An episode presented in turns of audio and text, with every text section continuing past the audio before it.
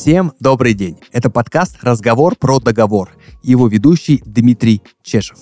Каждый выпуск вместе с экспертами из крупного бизнеса мы рассказываем о том, как выстроить работу с договорами, используя лучшие практики контрактного менеджмента. Давайте договоримся. С нас полезная информация от евангелистов контрактного менеджмента. С вас вопросы и комментарии к выпускам. Этот подкаст мы записываем вместе с компанией «Газпромнефть» в студии Red Barn.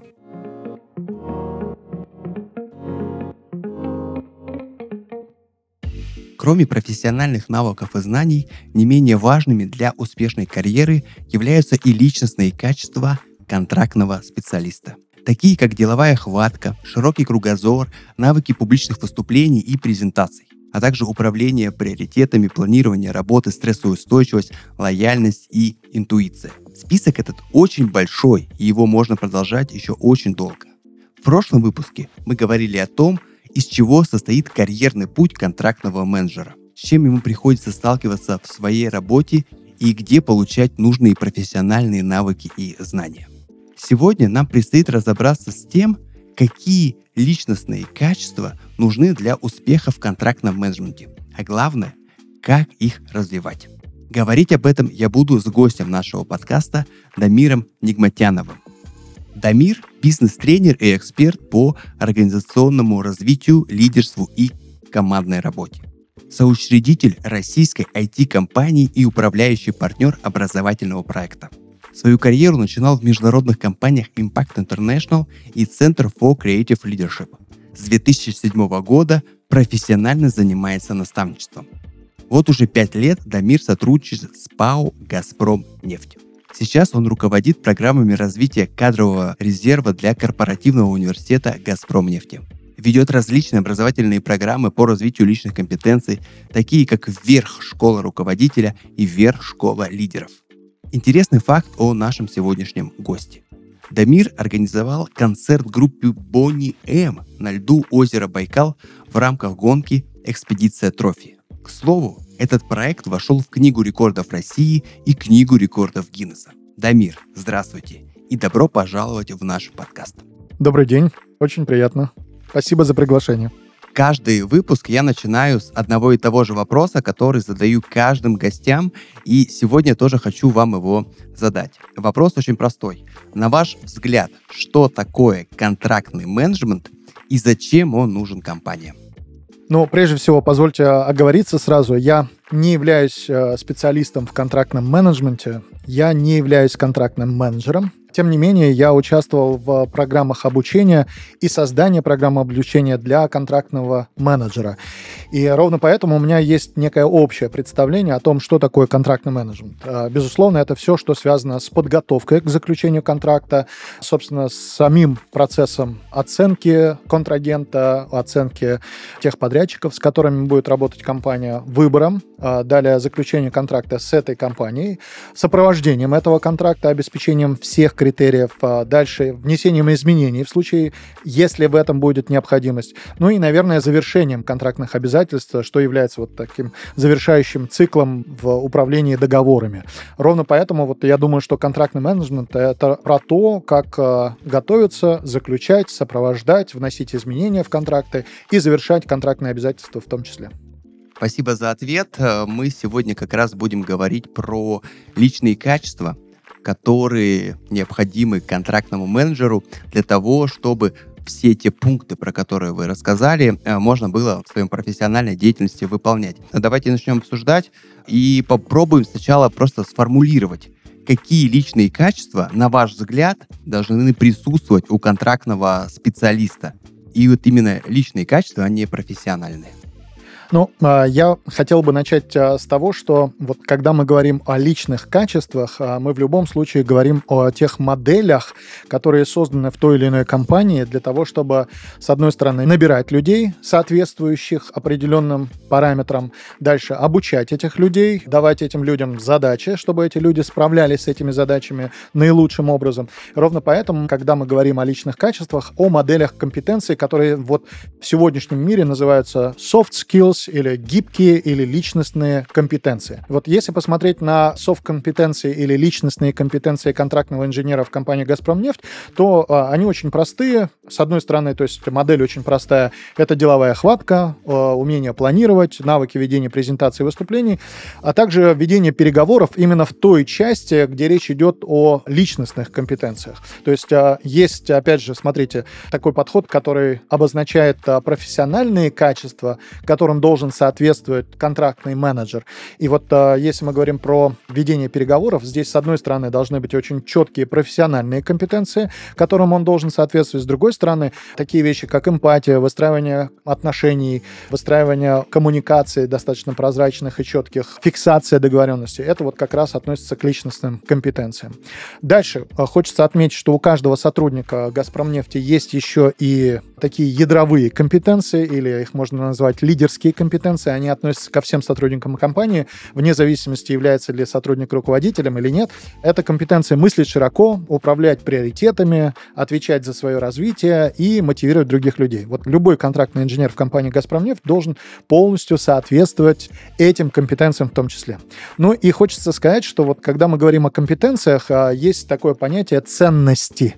И это тоже относится к компетенциям. Некоторые компании называют это корпоративные компетенции. То есть э, это то, как э, люди в компании проявляют себя и выстраивают отношения со своими сотрудниками, и далее выстраивают отношения со своими партнерами, подрядчиками, контрагентами и так далее. Вот э, среди этих корпоративных компетенций или корпоративных ценностей у «Газпромнефти» выделяется шесть. Целеустремленность, инновационность, безопасность, ответственность, эффективность и сотрудничество. Вот я сейчас их очень быстро перечислил. На самом деле, естественно, у каждой компетенции есть, во-первых, свое определение, а у каждой компетенции есть свои поведенческие индикаторы, ну и так далее. То есть мы должны понимать, что компетенция — это некие критерии, с помощью которых мы смотрим на человека, оцениваем его поведение и даем обратную связь в случае, если нужно продолжать действовать так же, либо корректировать свое поведение. Ну, как раз мы об этом мы сегодня поподробнее о некоторых компетенциях самых важных поговорим. А у меня вот такой уточняющий вопрос. Вы сказали, что в «Газпромнефти» есть определенный там набор компетенций. А вот просто мне интересно со стороны, а как это устанавливается и кто это устанавливает? Вот как происходит такой э, процесс, когда мы говорим, что вот это, вот это и вот это важно для э, сотрудников именно нашей компании? Да, это очень хороший вопрос. Дело в том, что это реально целая система, которая предполагает определенную методологию, которая определяет четкий процесс. То есть, с одной стороны, мы должны взять тех людей, например, контрактных инженеров, которые с нашей точки зрения лучше всего справляются с их работой. Дальше мы берем и описываем поведение этого конкретного человека, которого мы считаем, например, лучшим или лидером в своей сфере. Дальше эти поведенческие индикаторы, то есть э, ответ на вопрос, как действует наиболее эффективный исполнитель роли контрактного менеджера, мы должны сформировать э, из них определенные группы. И далее эти группы объединяются в э, четкое название, то есть, например, планирование. В этом случае мы говорим о том, что планирование — это значит, что человек, который является контрактным менеджером, должен уметь планировать и действовать в соответствии с определенными поведенческими индикаторами. То есть э, всегда поведенческий индикатор отвечает на вопрос, как действует, но при этом там еще включаются определенные характеристики. И вот да, если, например, брать вообще работу с моделями компетенции, то ну, есть э, специальные такие большие талмуды, которые описывают поведенческие индикаторы для разных ролей в разных отраслях. И, собственно, когда вы создаете модель компетенции, можно опираться на эти источники, но и в то же самое время на собственные исследования, которые часто как раз в компании и проводятся. Для того, чтобы, знаете, это не было как некий такой инородный элемент, внедренный в нашу компанию. Мы должны всегда соотносить то, что мы получили, с тем, что работает у нас. И, как я понимаю, должно быть четкое соотношение с теми задачами, да, которые выполняет та или иная компания, и тот или иной сотрудник, тот или иной отдел, та или иная какая-то там должностная единица. Вот здесь хотелось бы спросить про развитие этих самых личных компетенций, про навыки, про soft skill.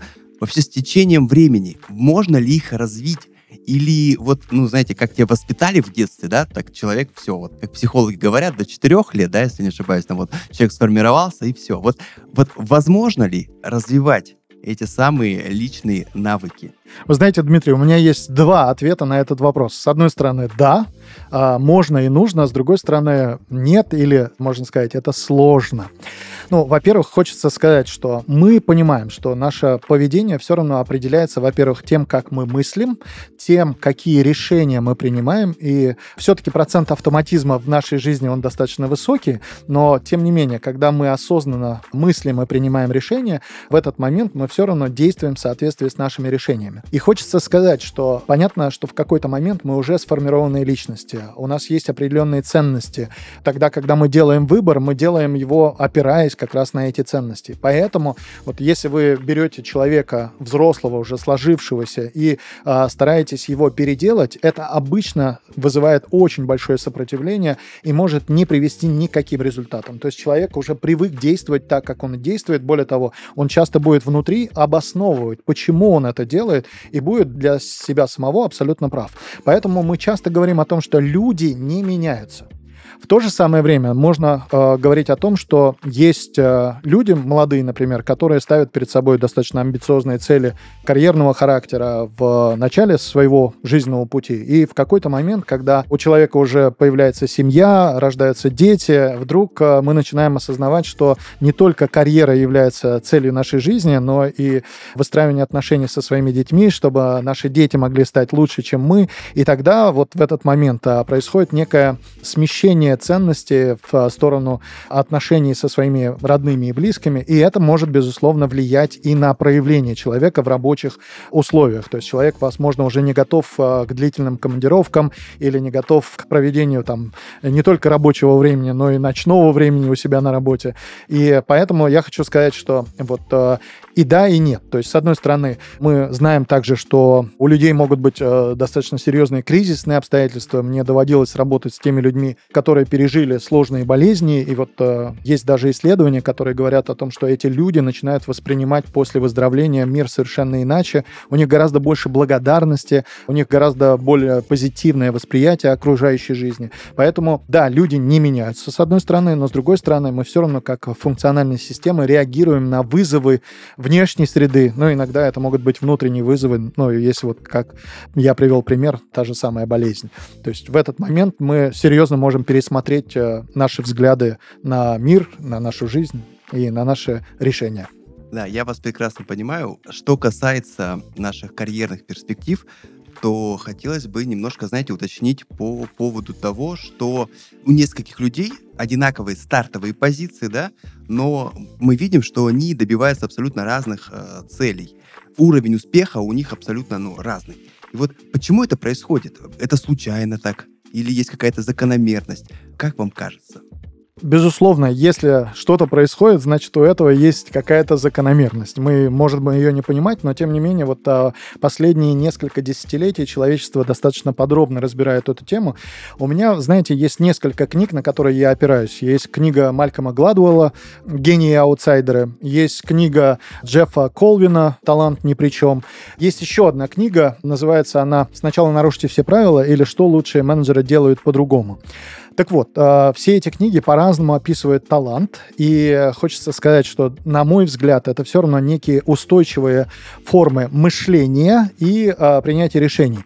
И как эти устойчивые формы складываются, ну, вероятно, на нас в любом случае влияют некие внешние факторы. То есть, например, говорят о том, что, ну, вот ребенок, э, ему еще там три года, а он уже там музицирует. Насколько это вообще определено внешними факторами. Мы не знаем, насколько там на ребенка могла влиять его мама в тот момент, когда он был в утробе еще. Мы не знаем там, как особенным образом складывались а, его нейронные связи. Ровно поэтому хочется сказать, что действительно во многом мы являемся продуктом влияния внешних обстоятельств и нашей реакции на эти обстоятельства. Дело в том, что психика — это всегда отражение, наше субъективное отражение объективной реальности. И эта объективная реальность у каждого из нас в сознании отражается по-своему.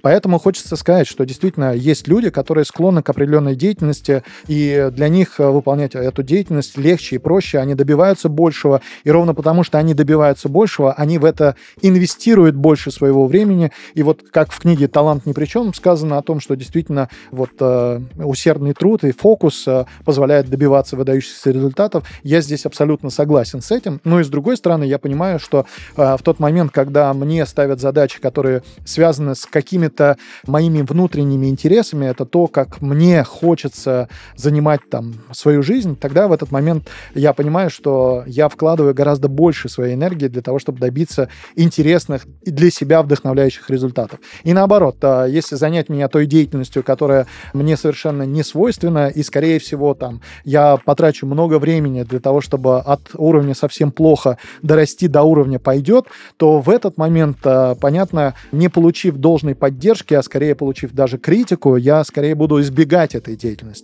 Поэтому хочется отметить, что мы в какой-то момент а, действительно вырастаем, складываются наши особенности. Эти особенности можно определить как таланты, и ровно вот в этом и заключается, наверное, профессионализм — это узнать себя, узнать, в чем мой талант, и найти себе ту деятельность, которая позволит этому таланту проявиться максимально, добиться выдающихся результатов и сделать, ну, наверное, свой значимый вклад в развитие той сферы, в которой вы преуспели замкнутый круг, когда у тебя что-то получается, тебя это мотивирует, и ты еще сильнее вкладываешься, у тебя еще больше получается. Поэтому как бы тут подпитка мотивации, когда у тебя что-то хорошо получается, и поэтому люди талантливые, они больше достигают, больше успеха, лучших результатов, потому что, ну, просто-напросто их сама деятельность подпитывает. Именно. А, в психологии даже есть а, такие модели. А, одна из них называется дофаминовая петля. Но понятное дело, что дофамин здесь это только один из э, нейромедиаторов, который участвует в процессе. Но тогда, когда мы получаем значимый результат, и это дает нам какие-то преимущества, это позволяет нам обрести больше внимания, признания. А поскольку мы все социальные существа, для нас это очень значимо, то, понятно, мы начинаем инвестировать в это гораздо больше времени для того, чтобы получать этого все больше и больше. Давайте разберемся про гибкие навыки, которые в том числе помогают нам делать дело лучше, получать лучший результат, мотивироваться от этого. Вы уже перечислили в самом начале достаточно такой внушительный список гибких навыков, которые в целом нужны контрактному менеджеру, и те, которые приняты в стандартах компании «Газпромнефть». Хотелось бы немножко сузить этот список. Вот на ваш взгляд, что из софт-скиллов самое важное для контрактного специалиста? А, действительно, вы знаете, а, если мы говорим про модель компетенции, она очень часто все равно создает некую такую упрощенную модель, а, сквозь которую мы смотрим на конкретного человека. Жизнь всегда шире, чем наше представление о ней, вот, поэтому нужно еще и уметь видеть сквозь вот написанные строки там, поведенческих индикаторов или определенных компетенций. Но поскольку, вы знаете, контрактный инженер или контрактный менеджер — это тот человек, который коммуницирует, э, коммуницирует и внутри внутри команды для того, чтобы быть своего рода таким хабом и выстраивать очень четкую договоренность между разными заинтересованными сторонами и очень четкую позицию демонстрировать стране визави, то есть э, тем людям, которые являются внешними подрядчиками, контрагентами. Вот э, коммуникация является таким ключевым фактором успеха, наверное, для контрактного инженера. То есть быть способным э, слышать, понимать, более того, демонстрировать другой стране, это качество называется эмпатия, что я не просто вас понимаю, понимаю, а я понимаю, как вы себя чувствуете. То есть а, еще и вот эта часть, что я понимаю не только рациональные ваши доводы, да, но понимаю, что вы сейчас, скорее всего, расстроены.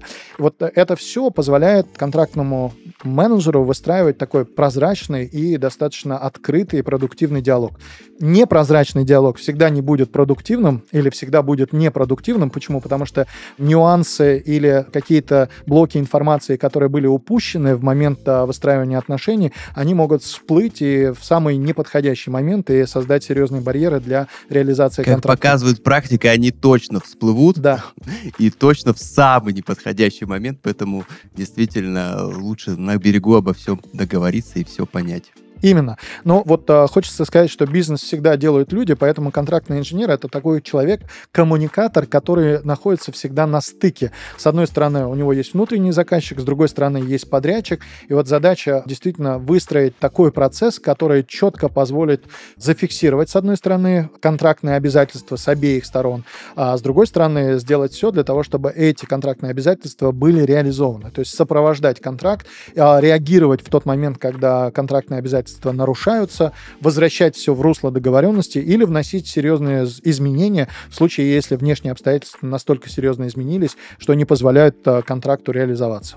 Вы назвали эмпатию как один из, наверное, первых и важных таких софт-скиллов, который точно должен присутствовать в наборе у контрактного менеджера, инженера, вообще у специалиста, я хочу сказать, что сегодня про эмпатию говорится очень много, и многие работодатели говорят о том, что это чуть ли не самый главный навык, которым должен обладать специалист, которого они принимают на работу, но вот всегда есть некоторая такая особенность, что часто работодатели те или иные качества воспринимают одним образом, а сотрудники другим. Поэтому хотелось бы немножко подробнее поговорить о эмпатии и что это такое, и насколько это важно в профессии, и именно в профессии человека, который работает с контрактами.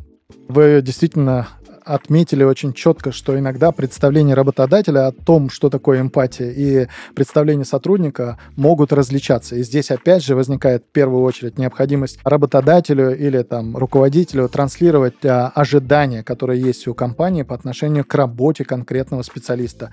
А, ровно поэтому я хочу сказать, что эмпатия — это действительно важный элемент для построения открытых и доверительных отношений. Ну, вот, а, знаете, есть а, два слова — эмпатия и симпатия. Вот хочется отметить, что, например, такие профессионалы, как э, хирурги, не могут проявлять симпатию по отношению к своему больному. Почему? Потому что э, симпатия зачастую позволяет э, человеку углубиться и проявлять ту же самую эмоцию, которую проявляет и тот человек, который нуждается в помощи. Ровно поэтому врач-хирург, например, помогая своему больному, должен проявить эмпатию. Но это не значит, что он должен быть э, полностью охвачен той же самой эмоцией, которая переживает его подопечный или там больной. Ровно поэтому вот э, некий профессионализм, да, то есть продемонстрировать демонстрирует, что я понимаю, как ты себя чувствуешь, но при этом четко отстаивает свою профессиональную позицию, свою позицию, позицию своей компании. Это очень такой важный элемент.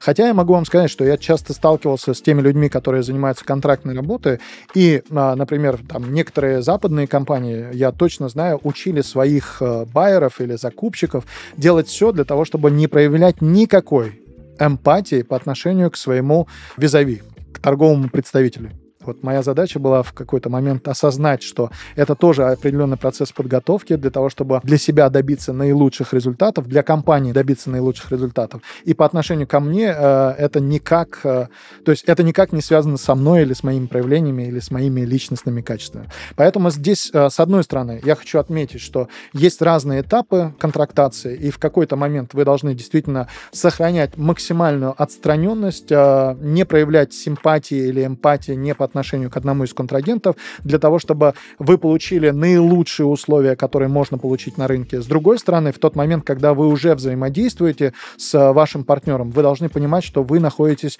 в ситуации взаимозависимости. И здесь не проявлять эмпатию, это значит разрушать те доверительные отношения, которые уже были вами построены. А это значит, что в какой-то момент, когда вам нужно будет, чтобы подрядчик пошел навстречу и сделал что-то, что является неким дополнительным условием или связью сверх его контрактных обязательств, что контрагент, э, ваш подрядчик или ваш партнер пойдет вам навстречу и сделает то, что нужно компании.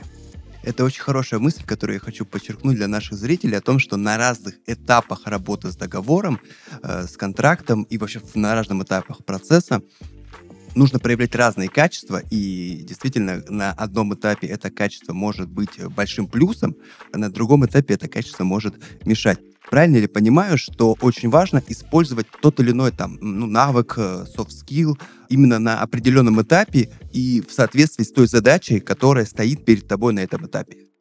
Да, и на мой взгляд, это как раз и является проявлением профессионализма, что я выбираю тот настрой, тот инструмент, те поведенческие проявления, которые позволяют мне быть эффективным прямо здесь и сейчас в этой ситуации. Знаете, очень часто мы сталкиваемся с тем, что у людей возникает какая-то профессиональная деформация. Мне в свое время было крайне непросто общаться в жизни с людьми, которые были там теми же закупщиками. Почему? Потому что эти люди были настолько неэмоциональные или холодные, или там очень придирчивые, внимательны к деталям. Это часто бывает такой профессиональной деформацией аудиторов или контролеров.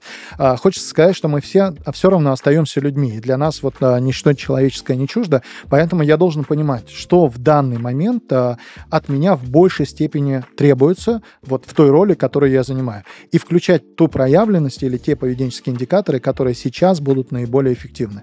И при этом быть гибким. То есть вот а, умение как раз быть гибким, в какой-то момент быть достаточно строгим, в какой-то момент достаточно быть добродушным и уступчивым. Вот это такая профессиональная черта переговорщиков.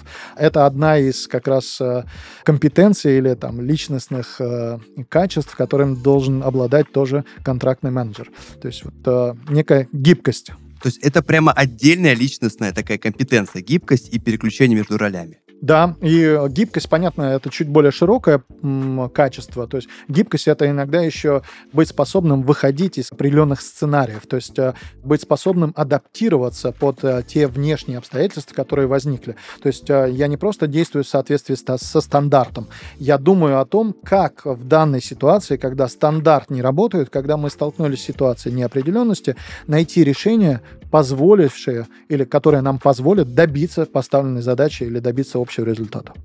Это еще одно качество, которое называется уже креативность при принятии решений креативность при принятии решений. Мы к нему тоже перейдем, но сейчас вот вы сказали про неопределенность и про то, что часто приходится как-то вот э, быть гибким в этих ситуациях. Еще одно качество, которое мне кажется очень важно в таких ситуациях неопределенности, это стрессоустойчивость. Мне кажется, что специалисты, контрактные менеджеры, инженеры, те, кто вообще работают с такими сложными объектами, как договор, этим качеством точно должны обладать. И вот насколько это важно и вообще как развивать стрессоустойчивость в этих условиях? Вы знаете, это вопрос актуальный для меня самого. А, стрессоустойчивость сейчас, на мой взгляд, это то, что волнует всех тех, с кем мне приходится работать. Действительно, вы знаете, есть серьезное давление, давление внешних обстоятельств, давление руководства, и в этот момент человек ответственный, естественно, будет реагировать как стремящийся там что-то сделать для того, чтобы вернуть ситуацию в нужное русло или максимально сделать так, чтобы устранить возможные проблемы. Но в тот момент, когда мы сталкиваемся с неопределенностью, прилететь может э, с разных сторон и совершенно неожиданно. Именно поэтому вот э, способность э, работать со своими эмоциями, с одной стороны, понимать, что есть определенная гигиена, и что мне необходимо не просто запихивать свою эмоцию внутрь себя, а уметь э, очень качественно, проявив эту эмоцию или в какой-то момент выплеснув эту эмоцию не на своего визави или не на членов своей команды, а вот отработать, возможно, ее дыханием или через медитацию, обрести большее спокойствие, больше большую уверенность. Это очень важная составляющая для любого контрактного менеджера. Но это, естественно, важно не только для контрактных менеджеров, и для руководителей проектов, и для любых специалистов на сегодняшний день очень важно управлять своими состояниями. И я хочу отметить, что мне в свое время было достаточно сложно, потому что я просыпался там каждый день в 5 утра и понимал, что э, у меня куча беспокойств, которые я не могу даже, знаете, описать должным образом. Они какие-то настолько неописываемые. Поэтому мне приходилось действительно работать, с одной стороны, и психологически, выписывать все равно свое беспокойство и снижать его таким образом, принимая решения относительно каждого. И с другой стороны, тоже вот э, хочется отметить, что зачастую там даже прием магния на ночь, да, или прием каких-то мягких успокоительных, это тоже очень важная забота о здоровье. Почему? Потому что наш организм, он нуждается в ресурсе, и зачастую его не получает, особенно тогда, когда мы находимся в постоянном стрессе. Этот постоянный стресс называется дистресс, то есть э, стресс, который который не отпускает. Поэтому да, вот вы знаете, дыхательные практики, медитация, умение в какой-то момент а, развить свою эмоциональную компетентность до уровня тогда, когда у вас, знаете, проявляется эмоция, и вы в какой-то момент берете паузу и говорите, так, если я сейчас поступлю в соответствии с эмоцией, как я раньше поступал, каким последствиям это может привести, да? И если последствия будут крайне негативными, как для вас, так и для компании, уметь остановить вот это реактивное проявление и выбрать выбрать то проявление, которое будет как раз э, целенаправленным или целесообразным. Поэтому э, вот э, хочется сказать, что еще одна, наверное, черта — это эмоциональная компетентность, способность останавливать э, свою негативную эмоцию, находить источники для проявления позитивной эмоции и выстраивания таких более продуктивных отношений. Это важная компетенция для любого контрактного менеджера. Эмоциональный интеллект, как я понимаю, это вот то, про что мы сейчас говорим. Да, все верно. Эмоциональный интеллект. А, есть, э, кстати, несколько моделей эмоционального интеллекта. Ну, первая, наверное, самая известная, которая возникла, это э, колесо эмоций Киллермана Плутчика. То есть мы можем остановить эмоцию ровно тогда, когда мы можем вообще назвать ее. Вот сейчас что это такое? Это гнев, злость или досада. Да? То есть это все три эмоции, они одной и той же валентности, но при этом с разными амплитудами. И ровно в тот момент, когда я могу назвать свою эмоцию, я уже могу э, понимать, а как с этой эмоцией работать, что с этим делать. И после этого могу выбирать те самые проявления, которые позволят мне самому успокоиться и дальше выстраивать взаимодействие со своим визави. Отлично. Эмоциональный интеллект, стрессоустойчивость. Это все очень здорово, но хочется немножко поговорить, знаете, о том, по каким критериям оценивают сотрудников. А это при всем уважении к тем софт-скиллам, которые есть, это результаты это достижение целей, выполнение задач. Вот целеустремленность. Можно ли сказать, что это тоже определенный skill, который можно выработать и который можно развивать? Да, конечно же, это не просто soft skill, это одна из ценностей компании, как мы говорили уже, это корпоративная компетенция, которую важно развивать любому сотруднику компании «Газпромнефть». Но в целом я думаю, что любому взрослому человеку важно развивать э, в себе целеустремленность. Хочется сказать, что если мы говорим про контрактного менеджера, то понятно, без фокуса на достижение результата вряд ли специалист преуспеет. Но при этом нужно понимать, что если мы достигли или не достигли результата, когда мы находимся в конце процесса, мы уже ничего с этим не можем сделать. Мы получили результат. И он либо удовлетворительный, либо неудовлетворительный. Поэтому очень важно, чтобы целеустремленность возникала с самого начала. И целеустремленность — это наша способность а, справляться с трудностями, с препятствиями, с барьерами, с которыми мы сталкиваемся на пути к достижению цели. Поэтому целеустремленность — это наша способность действительно управлять своей энергией, своим вкладом, своим фокусом внимания на протяжении всего процесса до достижения результата. И вы знаете, бывает так, что мы даже не получили качественного результата, но тем не менее мы понимаем, что человек действовал целеустремленно. То есть вполне возможно просто сложились такие обстоятельства внешние, которые стали непреодолимым барьером. Но когда человек планирует, действует э, в соответствии со своими планами, быстро реагирует на изменения, решает проблемы, коммуницирует с разными стейкхолдерами, эскалирует проблемы наверх. Вот в этот момент а, мы понимаем, что человек это делает не просто так. Он бьется за результат, который изначально был описан в качестве цели. Цель — это всегда образ результата. Мы понимаем, что человек, который идет к своей цели, это целеустремленный человек. Отлично. А вот здесь вот, э, мне кажется, знаете, целеустремленность связана еще с инициативностью потому что люди, которые хотят добиться цели, они ну, не просто ждут, когда им скажут, что делать, они сами, как вы уже сказали, креативны, и они сами придумывают что-то, проявляют инициативу. Вот инициативность — это важное качество для контрактного менеджера, либо, опять же, поясню вопрос, тут нужно быть таким, знаете, вот четким исполнителем, потому что, с одной стороны, есть договор, контрактные обязательства, есть э, стейкхолдеры, и вот в этом поле как сочетается с одной стороны инициативность и креативность, а с другой стороны исполнительность и желание четко исполнять те прописанные стандарты, те прописанные правила, те прописанные пункты в договоре. Вот как это сочетается? Вы знаете, этот вопрос, э, он существует на протяжении длительного периода. Для руководителей больших корпораций он был в какой-то момент э, таким, знаете, ключевым вопросом. А как сделать так, чтобы, с одной стороны, люди исполняли стандарты, с другой стороны, вносили изменения для того, чтобы улучшить эти стандарты, улучшить процессы, сделать их быстрее, качественнее дешевле? Наверное, лучше всего на этот вопрос отвечает модель Сюхари. Эта модель взята из бережливого производства Toyota Production System. И вы знаете, э, очень простое правило правило. Всегда соблюдай стандарт. Это СЮ.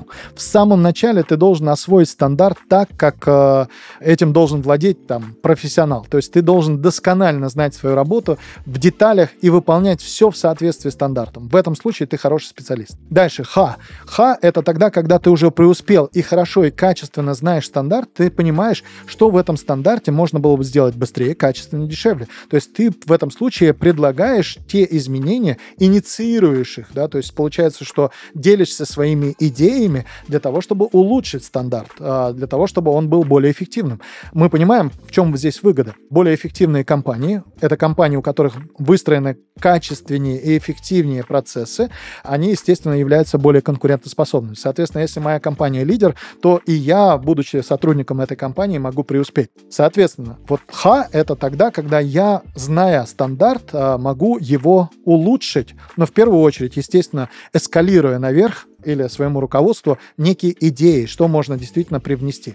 Ну и последнее, РИ. РИ — это сам создавая стандарт в тех условиях, где стандарта еще нет. То есть, например, мы понимаем, что есть определенная деятельность, которая еще не описана стандартом. Но если эту деятельность определенным образом проанализировать, понять вообще, какие действия могли бы позволить нам сократить издержки временные, там, энергетические, ну и так далее, там, финансовые, то в этот момент я сам создаю стандарт. Поэтому сю хари. Сначала соблюдай стандарт, потом привноси изменения, инициируй изменения в этом стандарте, и сам создавай стандарт там, где этих стандартов еще нет. Но в то же самое время, смотрите, ваш вопрос, он еще и про инициативность. Это не совсем то, что мы говорим инициатива, описанная в качестве предложения предложение и э, эскалированное наверх. Инициативность — это еще и часть нашей вовлеченности. Вот мы часто говорим о том, что вовлеченность — это инициатива и ответственность в условиях вызова и неопределенности. То есть тогда, когда, например, никто не знает, как нужно действовать, э, вовлеченный человек говорит о том, что «а давайте попробуем вот так». Соответственно, постоянно предлагает а, что-то. И при этом он не просто что-то предложил, он готов еще и взять на себя ответственность или часть ответственности за реализацию реализацию данного предложения. Вот наверняка многие слушатели наши знают, что часто вокруг нас возникают такие люди из страны советов, которые дают советы, которые говорят, вот тебе нужно вот так действовать, или тебе нужно все поменять, или вот если ты сделал бы так, как я тебе сказал, то, наверное, бы ты преуспел. Но хочется отметить, что мы к этим людям зачастую относимся, ну, наверное, с определенной долей скепсиса. Вот когда человек действительно предложил что-то, и более того, готов принять участие в реализации своего предложения, то тогда вот Э, и проявляется эта инициативность и ответственность. То есть инициативность без ответственности, я бы сказал так, что это э, всего лишь половина успеха. А вот когда инициативность и ответственность, это как раз и есть э, вовлеченность, а мы знаем из многих исследований, которые проходят последние несколько десятилетий, что есть высокая степень корреляции между вовлеченностью и эффективностью компании. Ну и, соответственно, более эффективные компании демонстрируют большую конкурентоспособность. Ну и э, вывод. Если я являюсь частью, сотрудником наиболее успешной, эффективной, конкурентоспособной компании, соответственно, моя позиция на рынке тоже гораздо более привлекательна.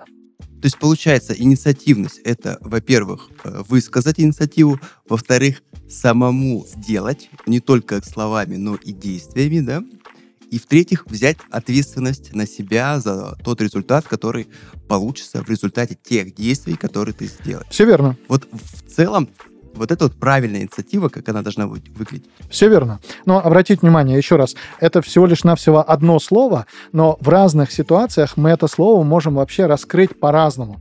Вот э, однажды я слушал Татьяну Черниговскую, и она задала вопрос, а как вы думаете вообще, зачем человечеству нужен язык? И в этот момент я сам задумался, и первое, что приходит на ум, наверное, для того, чтобы коммуницировать, транслировать информацию и так далее. Скажем так, складывать свои мысли в слова. Но она сказала следующую мысль, которая меня так по-настоящему вдохновила, что язык в первую очередь нам нужен для того, чтобы думать. Соответственно, когда у какого-то явления появляется название или слово, которым мы описываем это явление, в этот момент мы об этом можем думать. То есть вот мы сегодня говорили с вами про там soft skills, да, мы понимаем, что в этом случае возникает модель. Есть hard skills, есть soft skills. В то же самое время мы понимаем, что это скорее личностные компетенции. А в то же самое время мы понимаем, что одна и та же личностная компетенция может быть названа разными словами. Или наоборот, мы можем понимать, что одно слово может относиться к разным компетенциям. Ровно поэтому вот хочется сказать, что когда мы говорим о гибких навыках, очень важно договориться о понятиях. Что мы имеем сейчас в виду? Какое у этого определение? И какое конкретное поведение мы ожидаем от сотрудника в рабочих условиях, чтобы он мог проявить ту или иную компетенцию. Поэтому, вы знаете, в тот момент, когда люди просто-напросто написали красивые слова, там, целеустремленность, инновационность, ответственность, очень часто одно и то же слово может а, в голове разных людей восприниматься совершенно иначе, а, по-разному точнее. То есть ровно поэтому очень важно, чтобы мы договорились о том, какое поведение в каких ситуациях должно проявляться сотрудникам для того, чтобы эта компетенция или личностная характеристика, или качество, или soft skill были проявлены.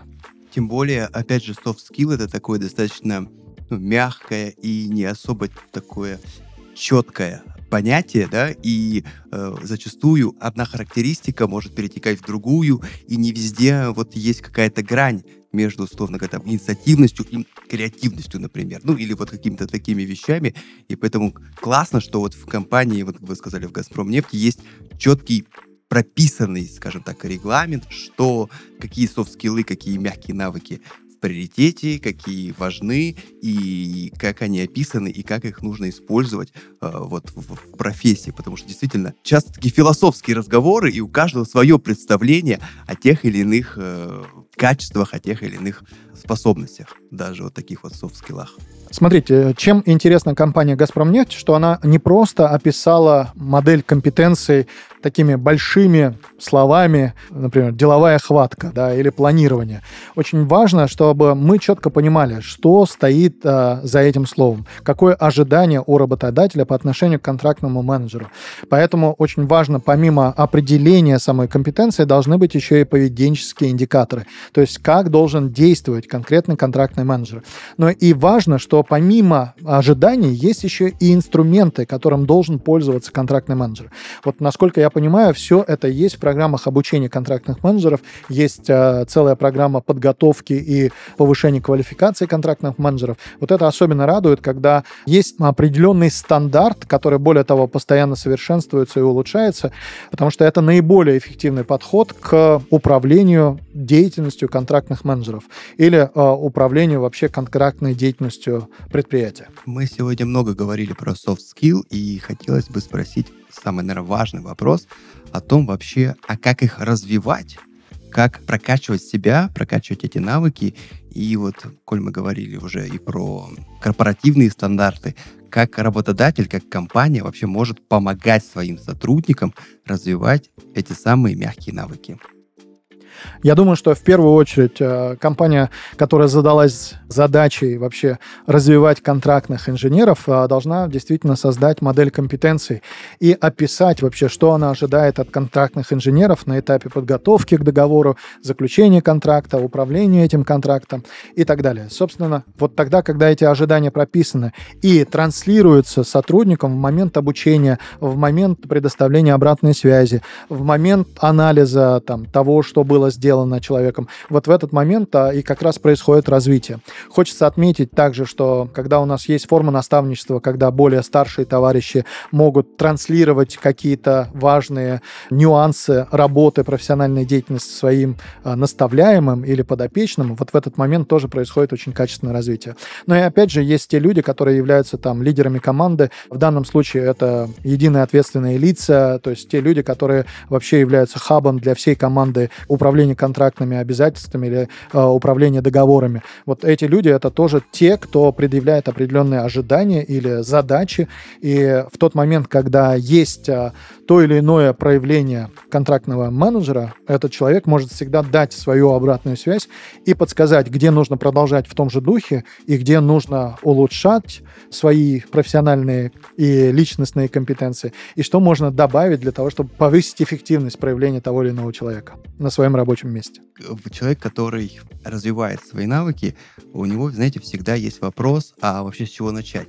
Давайте вот представим к вам, Дамир, как к руководителю, как представителю вот образовательной, скажем так, сферы. Пришел человек, который хочет развиваться в контрактном менеджменте, и вот он думает, с чего начать развитие мягких навыков? Вот что бы ответили вы такому человеку? Э, я бы такому человеку э, сказал, что вначале нужно познакомиться с собой. То есть нужно понять вообще, какие сильные стороны у меня по-настоящему развиты и работают, насколько они соотносятся с деятельностью контрактного менеджера, и где те самые области развития, что в моих проявлениях западает и может стать серьезным барьером для успешной работы в роли контрактного менеджера. Поэтому вот в первую очередь нужно пройти какой-то ассессмент, оценку, соотнести себя и свои качества с теми требованиями, которые есть в данной роли. Дальше понять вообще, если все складывается, если у меня есть действительно все основания для того, чтобы преуспеть, поставить перед собой определенные планы, да, что я хотел бы развить и что компания ожидает от меня развить в первую очередь, для того, чтобы вот этот план развития состоял там из определенных курсов, из определенных книг, вполне возможно, профессиональной литературы и так далее, а, из определенных встреч, а, возможно, стажировок, возможно, взаимодействия с наставником, для того, чтобы человек все больше и больше мог преуспевать в той работе, которая от него ожидается. И э, ровно это и становится основой для начала развития. То есть план э, и потом его реализация. Дамир, спасибо большое. У нас сегодня получился очень такой мотивирующий разговор и про качество личные, и про развитие, и про то, насколько это все важно. Я хотел бы в конце задать вам еще такой вот вопрос и попросить вообще сказать, почему сегодня в России должен быть контрактный менеджмент? Ну, хочется отметить, что, во-первых, мы не находимся в вакууме. Мы понимаем, что на сегодняшний день наша страна завязана на большое количество партнеров, которые есть во внешнем мире, и это требует, э, безусловно, очень четких подходов в выстраивании контрактной деятельности, в особенности, если речь идет про иностранное оборудование, про международные отношения и так далее. То есть вот эта задача перед нами стоит всегда. Почему? Потому что особенно международный контракт проекты обладают а, такой а, сложностью, потому что там необходимо преодолевать не только недопонимание с теми людьми, которые являются там вашими соотечественниками, но еще преодолевать определенные культурные коды или барьеры, которые возникают из разных культурных кодов.